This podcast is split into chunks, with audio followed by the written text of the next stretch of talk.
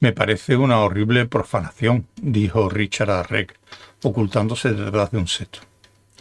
La noche estaba llena de olores de verano, procedentes del jardín de la mansión y de algún soplo de viento marino procedente de la suave brisa que retozaba en la costa del Bristol Channel. La luna se reflejaba en alta mar y a su luz se divisaban trechos del sur de Exmoor. Sí, quizá lo sea, dijo Reg con un suspiro, pero creo que tienes razón. ¿Sabes? Tenemos que hacerlo. Es el único medio seguro. Todas las instrucciones estaban claramente contenidas en la misma obra, si se sabía qué buscar. Hay que hacerla desaparecer. El fantasma siempre estará rondando. En realidad ya son dos. Es decir, suponiendo que esto dé resultado. Pobrecillo pero supongo que todo es culpa suya. Bruscamente, Richard arrancó unas briznas de hierba y las retorció entre los dedos.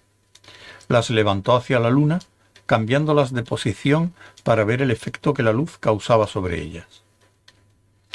¡Qué música! exclamó.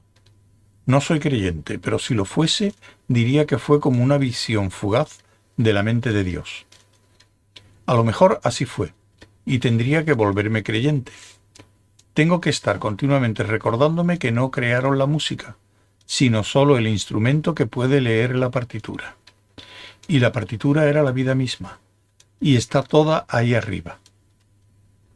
Miró el cielo. Sin darse cuenta empezó a recitar.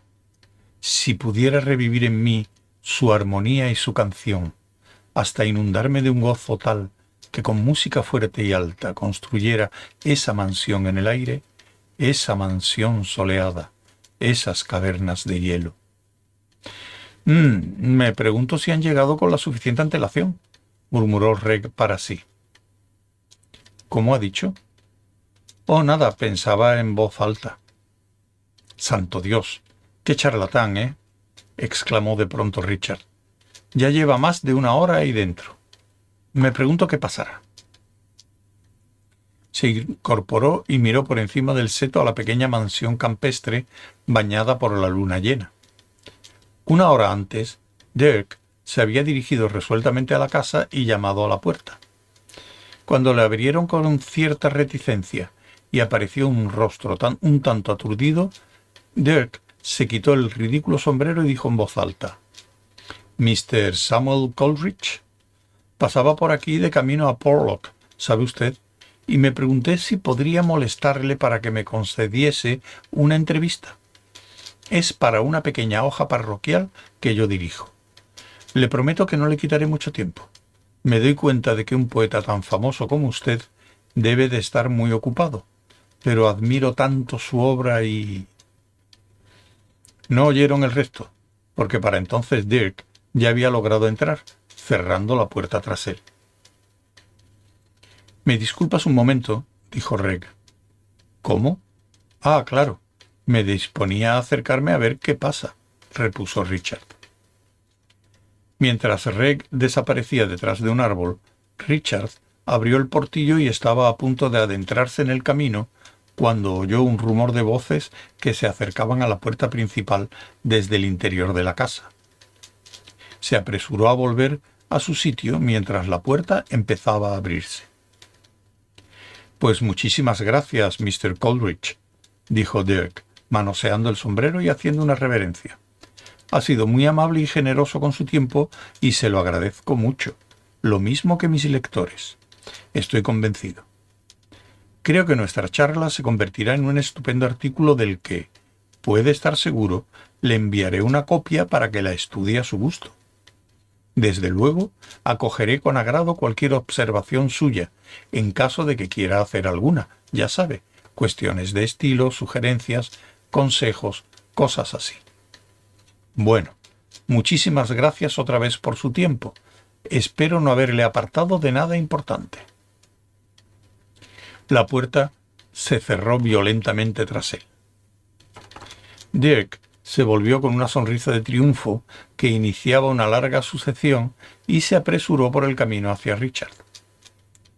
Bueno, creo que ya está arreglado, anunció, frotándose las manos. Me parece que había empezado a escribirlo, pero no recordará ni una palabra más. Eso de fijo. ¿Dónde está el egregio profesor? Ah, ahí lo tenemos. Santo cielo. No tenía ni idea de que hubiese tardado tanto. Nuestro Mr. Coleridge es un individuo de lo más fascinante y divertido, o, mejor dicho, creo que lo habría sido si le hubiese dado la oportunidad, pero estaba muy ocupado tratando de ser fascinante yo mismo. Ah, hice lo que me pediste, Richard. Al final le pregunté por el albatros y me dijo, ¿qué albatros? Así que le contesté, bueno, no tiene importancia, el albatros no importa. Y él repuso, ¿qué albatros no tiene importancia? Y yo le contesté que se olvidara del albatros, que no tenía importancia, y él dijo que sí importaba, que si alguien venía en plena noche a su casa para desvariar y hablarle de un albatros, quería saber por qué. Yo le dije que a tomar por culo el puñetero albatros, y él contestó que no le parecía mal, y que no estaba seguro de que aquello no fuese a darle alguna idea para un poema en el que estaba trabajando. Era mucho mejor, añadió, que a uno le cayese un asteroide encima, lo que consideraba forzar un poco la credulidad. Y después me despedí. Y ahora, después de haber salvado a la raza humana de su extinción, me vendría bien una pizza ¿Qué os parece la idea? Richard no manifestó su opinión. En cambio, miraba a Reg con cierta perejidad. ¿Te preocupa algo? preguntó Reg, desconcertado. ¡Qué truco tan bueno! dijo Richard. Hubiera jurado que no llevaba barba cuando se metió detrás del árbol. Ah, sí, dijo Reg, pasándose los dedos por la frondosa barba de cinco centímetros. Despiste, un simple despiste. ¿Qué ha estado haciendo? Pues unas cuantas adaptaciones, un poco de cirugía, ¿entiendes? Nada espectacular. Pocos minutos después, cuando les hizo atravesar la nueva puerta que un establo de vacas acababa misteriosamente de adquirir, volvió a mirar al cielo justo a tiempo para ver cómo destellaba y desaparecía un pequeño punto luminoso. Lo siento, Richard, murmuró, siguiéndoles al interior.